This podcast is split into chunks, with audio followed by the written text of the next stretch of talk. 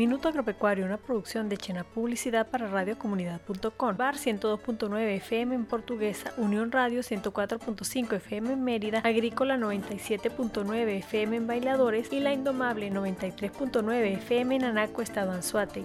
A juicio de Martín Martínez, productor agrícola del Estado Carabobo, con la llegada de Castro Soteldo al Ministerio de Agricultura y Tierras, se sepultó la siembra de papas en el centro del país. Acotó que los estados Carabobo, Aragua y Lara, pioneros en siembra de papa blanca, se vinieron a cero por la falta de interés del ministro Castro Soteldo de no querer aprobar la licencia para importar semilla variedad Atlanta. Para Martínez, el jefe de la cartera agrícola engaña al país y al presidente Nicolás Maduro, señalando que son autosuficientes en reproducción de semilla cuando es totalmente falso, ya que de ser así, en Chirgua no se hubiese dejado de sembrar. Según el productor, sembraban 1.100 hectáreas y producían 22 millones de kilos de papa, abasteciendo durante cuatro meses el consumo interno del centro del país, además de la producción para empresas de papas fritas, pero hoy lamentablemente está en cero la producción.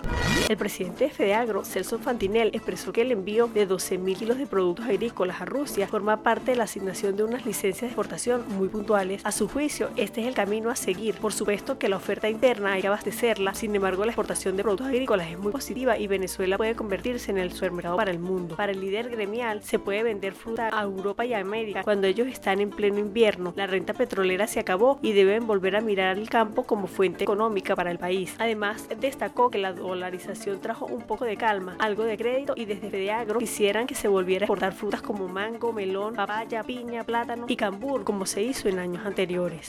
Según Nicolás Aboso, presidente de Búfalo, en Venezuela el 25% de la carne y el 40% de la leche que consumen los ciudadanos es de búfala. También aseguró que a pesar de la situación, el sector posee un rebaño de alta calidad genética de búfalos y bufalinas, demostrando que el campo no se ha detenido. Para Faboso, la producción del año 2021 bajó y afectó el crecimiento en un 12 a 10% por la falta de financiamiento bancario. Incluso han tenido que sacrificar parte del rebaño para poder continuar con la producción. Con respecto a las exportaciones, el gremialista acotó que no está prevista la parte bufalina, pero la carne de búfalo ha podido cubrir una pequeña parte de la demanda del rebaño vacuno, convirtiéndose en una potencialidad en los puntos de venta.